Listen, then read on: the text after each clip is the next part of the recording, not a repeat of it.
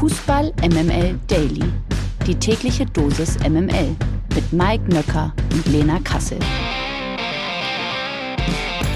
Einen wunderschönen guten Morgen. Es ist Montag, der 25. Juli. Ihr hört Fußball MML Daily und in dieser neuen Woche begrüßen euch, wie ihr es vielleicht ein wenig hören könnt. Wieder Kathi Karrenbauer und ich darf mich über Nils Bubble freuen, der nämlich den im Urlaub verweilenden Mike Nöcker ersetzen wird in dieser Woche und ich freue mich darauf sehr. Also guten Morgen, lieber Nils. Guten Morgen, liebe Lena. Ja, Kasselberger und Babbelmann bei Fußball MML Daily. Ich äh, freue mich drauf. Ganze Woche jetzt, ey, ungewohnt. Endlich mal arbeiten bei MML, das kenne ich gar nicht.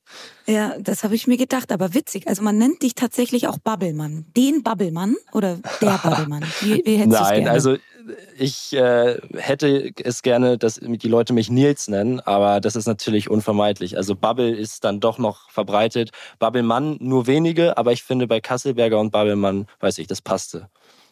Da kommt der kleine Babbelmann, dann macht der Babbel lalala. Okay, wir fangen mal an. Unsere Frauen bei der Euro.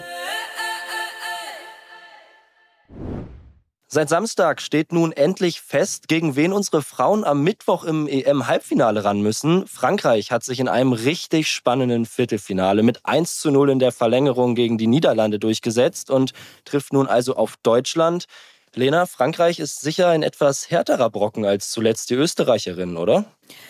Ach, ich glaube, ich würde das äh, gleich aufsehen. Es wird auch ein offener Schlagabtausch werden, den es ja aber auch schon gegen die Österreicherin gab. Das war ein Spiel auf Augenhöhe, wo das Quäntchen Glück eben auf Seiten der deutschen Frauen war. Und ähm, natürlich wird es auch physisch anspruchsvoller werden. Also das war es auch schon gegen die Österreicherin, aber eher so körperlich in den Zweikämpfen. Bei den Französinnen ist es so, dass sie, glaube ich, die schnellsten Spielerinnen des Turniers haben. Also da wird sehr, sehr, sehr viel Tempo auf dem Rasen sein.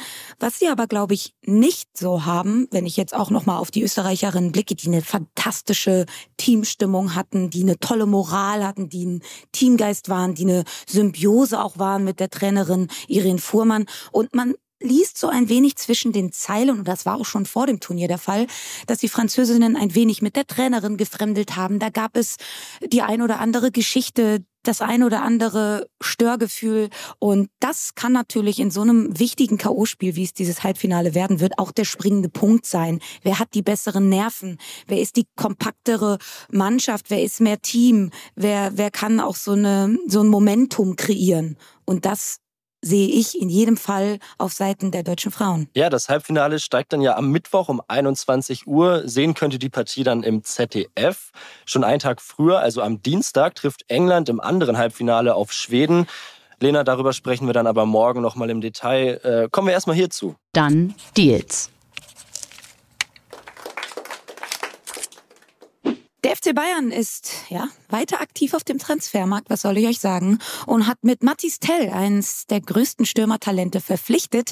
Für den Youngster zahlen die Bayern mit Bonuszahlungen 28,5 Millionen Euro Ablöse an Stade Wahnsinn. Der junge Franzose ist Kapitän der U17-Europameistermannschaft und wird in seiner Heimat schon als der Mini-Mbappé gefeiert. So, so. Ja, Bayern-Trainer Julian Nagelsmann ist auf jeden Fall schon ganz optimistisch bei Mathis Thiel. Zitat, eines Tages kann er einer der besten Stürmer werden. Ich habe die Vision, dass er in der Zukunft 40 Tore in einer Saison erzielt. Aber wenn er diese Saison 10 Tore schießt, sind wir alle glücklich. Und Lena, ich merke schon, du willst dazu was sagen ja, große, große Störgefühle bei dieser Aussage von Julian Nagelsmann. ähm, also ich würde mal so sagen, Pressure is on, der arme Junge. Und ich hatte, ich habe wirklich harte, harte Mokoko-Vibes in mir. Ähm, der hat ja auch wirklich ähm, alles zerschossen in den U-Mannschaften. Das kann man jetzt von Mathis Tell gar nicht so behaupten, wenn man mal seine Statistik jetzt auch anschaut aus der aktuellen Saison Ligue A, okay, das ist dann direkt auch der Profibereich gewesen, aber da war, hat er halt sieben Einsätze gehabt. Und bei der äh, französischen U18 hat er äh, auch sechs Einsätze, fünf Tore. Also das sind noch nicht die Statistiken, ja. die ein Yusufa Mukoko hatte, aber ihm eilt ein Ruf voraus. Und wir haben ja auch gesehen, was das bei einem Yusufa Mukoko veranstaltet hat. Da ist sehr viel zwischen den Ohren passiert. Und dass ein Trainer sich jetzt öffentlich dorthin stellt und sagt, der kann doch sicherlich 40 Tore in einer Saison erzielen. Aber hey, komm ehrlich, 10. 10 in dieser Saison wären auch schon gut. Meine Güte, 10 Tore, das, das wäre schon eine Marke für einen 17-Jährigen, das darf man nicht vergessen. Ähm, wenn er das jetzt von ihm verlangt, auch das so in, in, in dieser Abfolge, ja, also wenn er diese Saison 10 Tore schießt, dann ist das auch in Ordnung. Also fand ich schwierig, hatte ich Hardcore-Störgefühle und eben direkt das Gefühl, dass wir dort ein, ein zweites äh, Mokoko-Problem bekommen könnten in der Bundesliga. Total. Und diese 40-Tore-Marke war ja jahrzehntelang unangetastet, bis Robert mhm. Lewandowski dann diese Sensationssaison spielte. Und die hat er auch nicht mit 17, sondern ich glaube mit 33 gespielt. Ja. Von daher sollte äh, Mathis Thiel auch diese Zeit bekommen. Und wenn er überhaupt ein paar Einsätze in der, in der kommenden Bundesliga-Saison machen kann, dann äh, ist das für ihn und auch für den FC Bayern schon ein Erfolg aus meiner Sicht. Von daher mal die Füße stillhalten und keine Ahnung, was sich Nagelsmann dabei gedacht hat. Ja, aber neben den Bayern konnte auch Schalke 04 einen Erfolg vom Transfermarkt vermelden, denn die Königsblauen haben einen weiteren Spieler von der Gehaltsliste bekommen. Juhu! äh, Osan Kabak verlässt Schalke jetzt für circa 5 Millionen Euro und wechselt innerhalb der Bundesliga zur TSG Hoffenheim. Kabak erhält bei den Kraichgauern einen Vertrag bis 2026. Lena, ist das aus deiner Sicht eine gute Lösung für alle Beteiligten? Auf jeden Fall. Also Kabak kam ja damals auch für einen zweistelligen Millionenbetrag von Stuttgart zu Schalke, äh, wurde dann eben in die Premier League ausgeliehen, erst zu Liverpool, dann zu Norwich, hat dementsprechend sicherlich auch äh, ja, ein gutes Salär bekommen im Jahr. Das äh, können sich die Schalker natürlich nicht leisten. Deshalb sind sie froh, ihn, glaube ich, von der Payroll bekommen zu haben. Äh, und äh, Geld spielt jetzt bei der TSG aus Hoffenheim jetzt nicht so die übergeordnete Rolle. Ne? Das sitzt ein bisschen lockerer und äh, nichtsdestotrotz auch sportlich.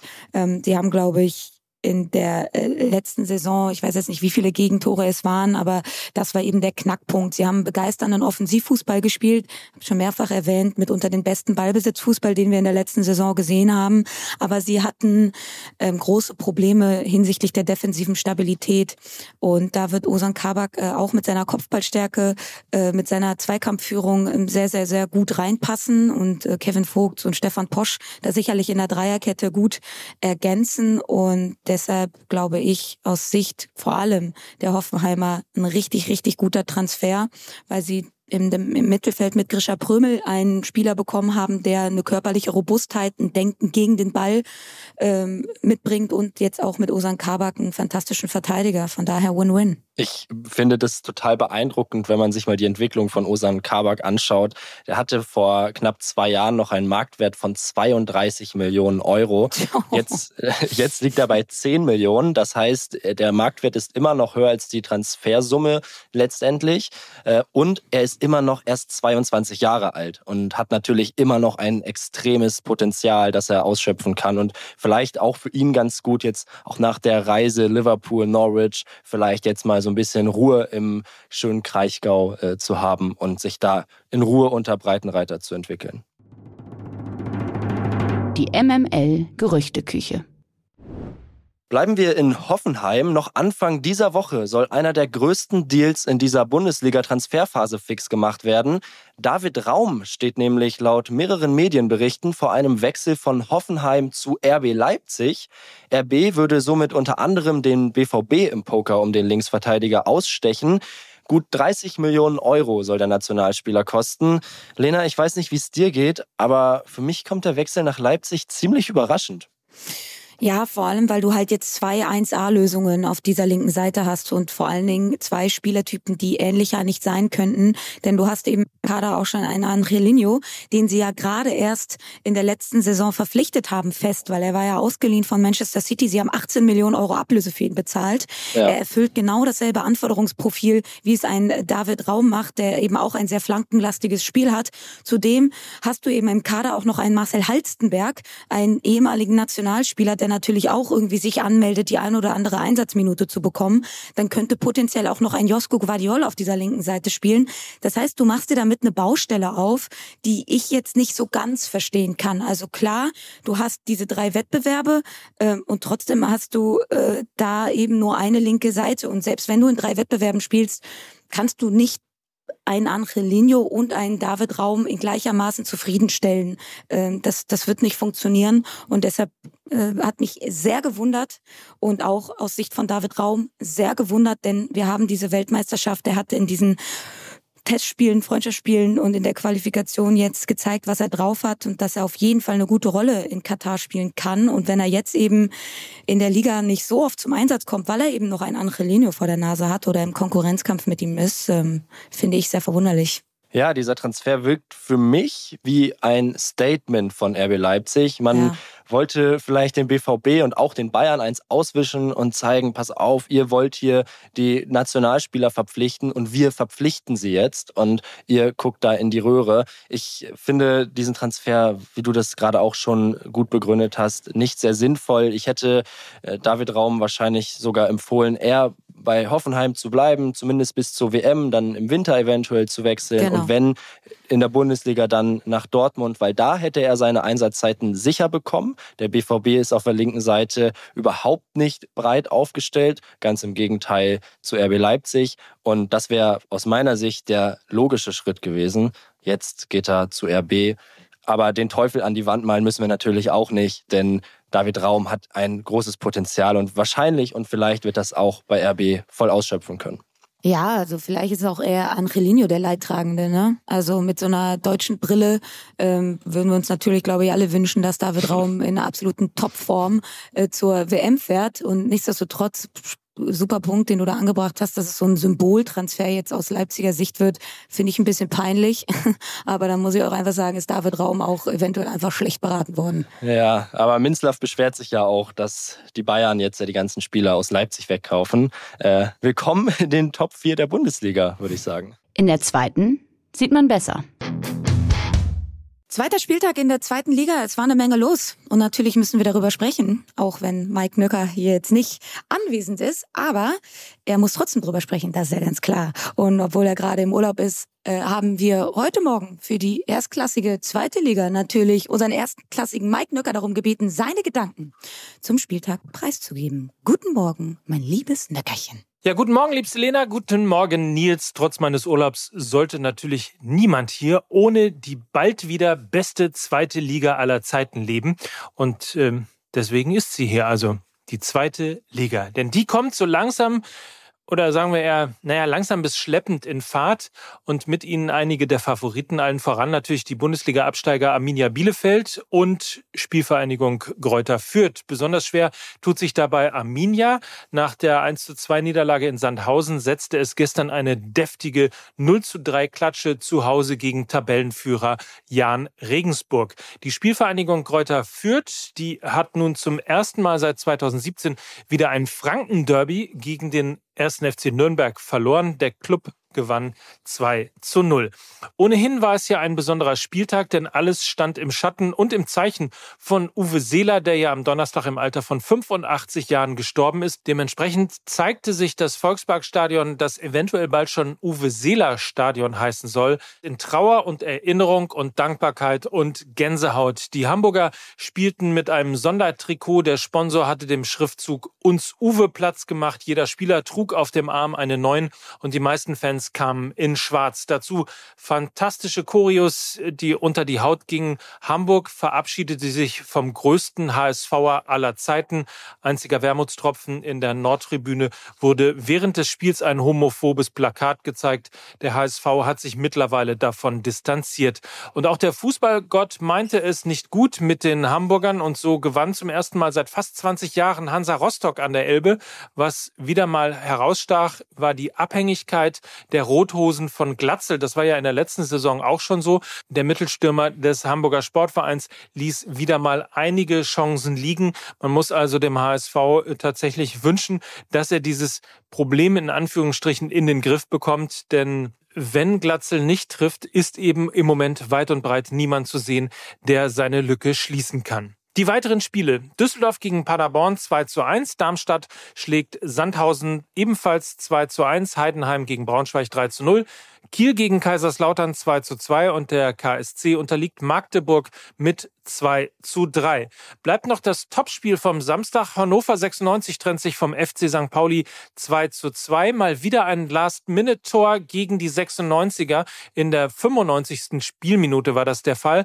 Aber dennoch waren in diesem Spiel drei Dinge zu erkennen. Hannover 96 hat sich wie schon von Jonas Bold in unserem Spezial vermutet hervorragend verstärkt. Vor allem der beim HSV ausgebildete Derek Köhn auf der linken Seite kann einer der Topspieler Spieler dieser Saison werden. Zweitens ist der FC St. Pauli deutlich besser aufgestellt als befürchtet. Insbesondere Lukas Daschner auf der frei gewordenen Position von Kofi Kire ist eine echte Bereicherung im Spiel der Kiezkicker. Und last not least Felix Zweier doing Zweier Things. Glück hatte Felix nicht bei seinem Elfmeterpfiff.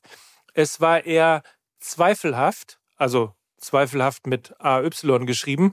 Oder wie es St. Pauli-Coach Timo Schulz anschließend am Sky-Mikrofon sagte. Ich glaube, wenn man, wenn man als Schiedsrichter, wenn man pfeift und man ist jedes Mal die Woche danach in den Schlagzeilen, dann ist vielleicht irgendwo hat ja nicht mal jemand gerufen im Stadion, ob das Hand ist. Der wird aus einem Meter angeschossen und die Hand geht deswegen nach hinten. Also ich habe erst gedacht, er hat bei, bei Smith gepfiffen und dann muss er sich das noch 88 Sekunden oder 99 Sekunden angucken. Also beim besten Willen. Dann können wir aufhören, da ist keine Torgefahr und gar nichts. Ähm Bleibt noch zu erwähnen, dass Felix Zweier weiterhin von der Richtigkeit seiner Entscheidung überzeugt ist. Wobei eigentlich ist es so ein bisschen so eher so einerseits, andererseits. Einerseits sagt er, der VAR hat das überprüft und gesagt, er hat keine Kameraperspektive, die meine Wahrnehmung auf dem Feld widerlegt. Das sagte er bei Sport 1 und dann weiter, anhand der Bilder, die wir jetzt haben, sehe ich meine Fehlentscheidung nicht komplett bestätigt. Sie weisen aber auch nicht zu 100 Prozent in die andere Richtung. Nun ja, Freunde werden Zweier und der VAR und ich in dieser Szene auf jeden Fall nicht mehr, aber eventuell könnte es sein, dass ich da ein wenig befangen bin. So, feinen Tag wünsche ich euch und jetzt Mike Drop. Mike. Mike Drop. Verlierer des Tages. Ja, das sind ein paar Idioten, die gestern vor dem Spiel zwischen dem HSV und Hansa Rostock ein Banner mit homophober Botschaft ausgerollt haben. Während die Fans des HSV vor dem Spiel der verstorbenen Hamburger Fußballlegende Uwe Seeler mit einer Choreografie gedachten, hatten ein paar wenige Zuschauer in unmittelbarer Nähe ein Spruchband mit eben einer homophoben Botschaft ausgerollt. Lena, aber der HSV hat sich ja auch schnell und klar davon distanziert. Ja, Gott sei Dank. Auf Twitter erklärte der Verein nämlich, Zitat, auf unserer Nordtribüne wurde heute während des Spiels ein homofeindliches Spruchband gezeigt. Wir distanzieren uns klar und deutlich von diskriminierenden Inhalten. Diskriminierung hat im Volksparkstadion und beim HSV keinen Platz. Unsere Raute steht für Vielfalt und Diversität und natürlich werden wir jetzt dieses Spruchband nicht nochmal zitieren. Ähm, das waren äh, ja grause, grausige Zeilen, wo man äh, eigentlich denkt, das ist, hat nichts mit Sarkasmus, das hat nichts mit Humor zu tun. Und eigentlich schade, ne? weil sie haben so eine tolle Choreografie ja. ähm, zu Ehren von Uwe Seeler dargeboten und jetzt ähm, kriegt das Ganze halt so ein negatives Geschmäckle und jetzt redet man eher darüber, anstatt über diese tolle Choreografie ähm, in Ehren zu Uwe Seeler. Und das ist natürlich einfach eine verpasste Chance und unglaublich peinlich auch unterm Strich. Total. Also Gewinner des Tages sind die allermeisten HSV-Fans, die ganz, ganz große Mehrzahl. Denn äh, wie du schon gerade angesprochen hast, die Choreografie war fantastisch, die Stimmung im Stadion war schön. Ich äh, muss auch sagen, dass sich die Gästefans aus Rostock ganz gut benommen haben. Das ist ja auch nicht immer so. Äh, mhm. Sie haben auch Uwe Seeler den gebührenden Respekt gezollt. Und äh, das war das Allerwichtigste, dass es dann trotzdem immer noch so ein paar Idioten in den Kurven gibt. Ist total traurig, aber wir kämpfen dagegen an und hoffen, dass wir diese Probleme bald einfach gar nicht mehr haben und über schönere Themen reden können. Das abseitige Thema. Das liefern wir euch heute aus dem 10.000 Kilometer entfernten Bolivien, denn Boliviens Fußballverband sucht seinen neuen Nationaltrainer auf einem eher ich würde sagen, ungewöhnlichen Wege. Der Verband stellte eine Stellenausschreibung online und lädt, Zitat, nationale und ausländische Fachleute ein, bis zum kommenden Freitag einen Lebenslauf sowie eine ausführliche Projektbeschreibung per E-Mail zu schicken. Anschließend würde man sich für Vorstellungsgespräche bei den entsprechenden Kandidaten melden. Wahnsinn. Ach, Lena, scheiße. Nein, ich habe jetzt Angst. Ich habe ein bisschen Angst um die Zukunft vom MML Daily. Äh, deine Bewerbung ist safe schon auf dem Weg nach Bolivien, oder? Ja, klar, natürlich. Ey. So oft schlechtes Wetter hier in Deutschland. Äh, durchaus attraktiv. Also äh, habe hab, äh, eigentlich auch schon abgeschickt. Ähm, zweites Standbein, ne? Dadurch, dass Nöckerchen ja. ja. auch irgendwie immer in der Bretagne hängt und so, dachte ich, könnte ich jetzt mal ja. Bolivien mehr auf meine Landkarte setzen. was, was wärst du für ein Trainertyp? Irgendwie äh, so freie Hand wie Ancelotti oder drillst du deine Spieler dann schon so wie dein Freund Felix Magath? Also ich glaube, ich wäre so ein Mittelmaß. Ich bin ja schon sehr ehrgeizig, das muss man äh, dazu sagen. Ich hasse es. Ich hasse es, abgrundtief zu verlieren. Auf der anderen Seite saß ich ja aber auch schon mal auf der Trainerbank mit Peter Neururer ähm, für ein Format. Und ich kann euch sagen, ähm, das war schon so ein bisschen auch, dass ich ein Starstruck war, weil ähm, er als Trainerpersonalie mit so einem äh, mit so einem Schalk im Nacken und mit so einer Lässigkeit und mit einer Gelassenheit, der kam da so gut poliert auf drei Weinschollen an, hat dann hat dann währenddessen wir auf dieser Trainerbank saßen, seinen ähm, Manager losgeschickt uh, zum McDonald's ähm, drei Happy Meals zu holen und dann habe ich mit ihm Burger gegessen auf der Trainerbank. Also äh, Geil. muss sagen, das fand ich jetzt auch nicht so ganz unsympathisch, ne? Also so. Ja, beim, passt beim total Wein, zu dir. Ne, Weinschörtchen also, bin ich auch direkt dabei. Ja, absolut, absolut. War ja am letzten Wochenende wahrscheinlich auch schon wieder die eine oder andere Weinscholle am Start. Aber Lena, ich muss sagen, es äh, war wieder CSD und deine Stimme hat sich, man muss sagen, anders als in Köln, sehr schnell erholt. Findest du? Ich habe manchmal finde. so in so den höheren Lagen merke ich das dann doch. Also wenn ich jetzt irgendwie anfangen würde zu lachen, dann äh, fängt es ein bisschen an zu kratzen. Aber ja, ich bin heute, sag ich mal, 50 Prozent Kathi Karrenbauer. ja, sehr gut. Sehr schön. Ähm, ey, ich sehe hier gerade noch eine Breaking News, Lena. Halt ja? dich fest. Nee. Christoph Piontek soll beim BVB im Gespräch sein. Ey, das ist die Lösung. Wir haben sie. Wir haben die Lösung. Scheiß auf Suarez. Scheiß doch auf äh, Aller, der dann hoffentlich bald wieder fit wird. Der wird ja gar keine Chance haben gegen Christoph Piontek. Lena, also, du kennst ihn. Nils, ich kann da nur eins zu sagen.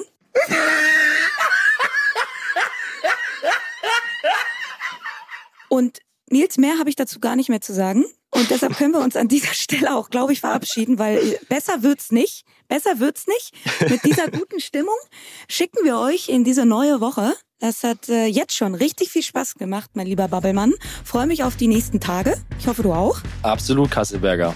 So, und in diesem Sinne, das waren für euch dann heute Kasselberger und Babbelmann für Fußball MML. Tschüss. Schöne Woche. Dieser Podcast wird produziert von Podstars bei OMR.